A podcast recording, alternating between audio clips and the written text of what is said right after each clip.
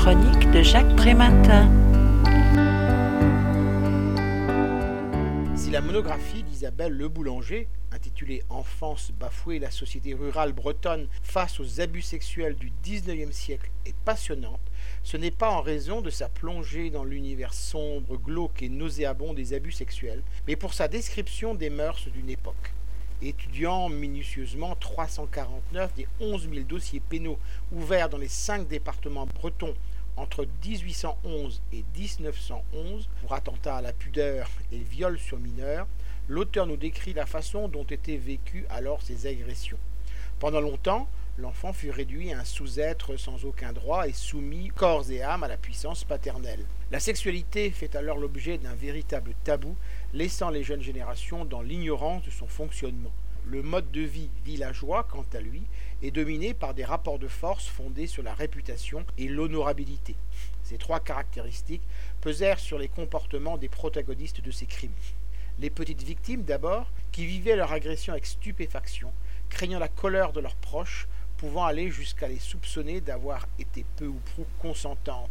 L'agresseur ensuite, perçu avant tout comme un criminel d'un jour, que la pression et la mise sous surveillance par l'entourage décourageaient censément de toute tentative de récidive. Les familles, enfin, qui craignant surtout d'être frappées d'infamie et d'y perdre leur honneur, considéraient son propre rang social, celui de l'agresseur, ainsi que les répercussions possibles avant de réagir. L'abus sexuel est une affaire villageoise avant d'être une affaire familiale, explique l'auteur. Leur première attitude potentielle était le silence.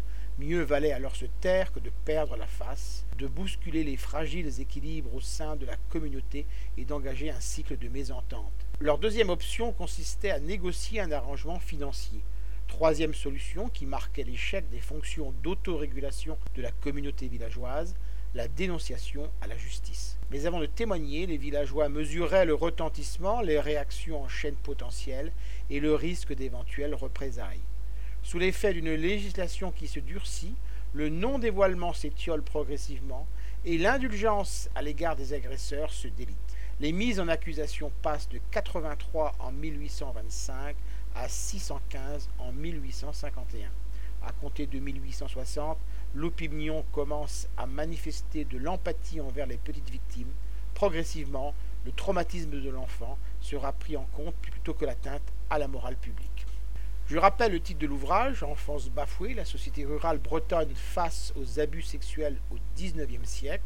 L'auteur en est Isabelle Le Boulanger. Elle a été publiée aux éditions Presse universitaire de Rennes en 2015 et son ouvrage est vendu au prix de 16 euros. Vous pouvez retrouver le texte de cette critique dans le numéro 1198 de Lien Social. Il est consultable sur le site du journal www.lien-social.com. Je vous dis à très bientôt.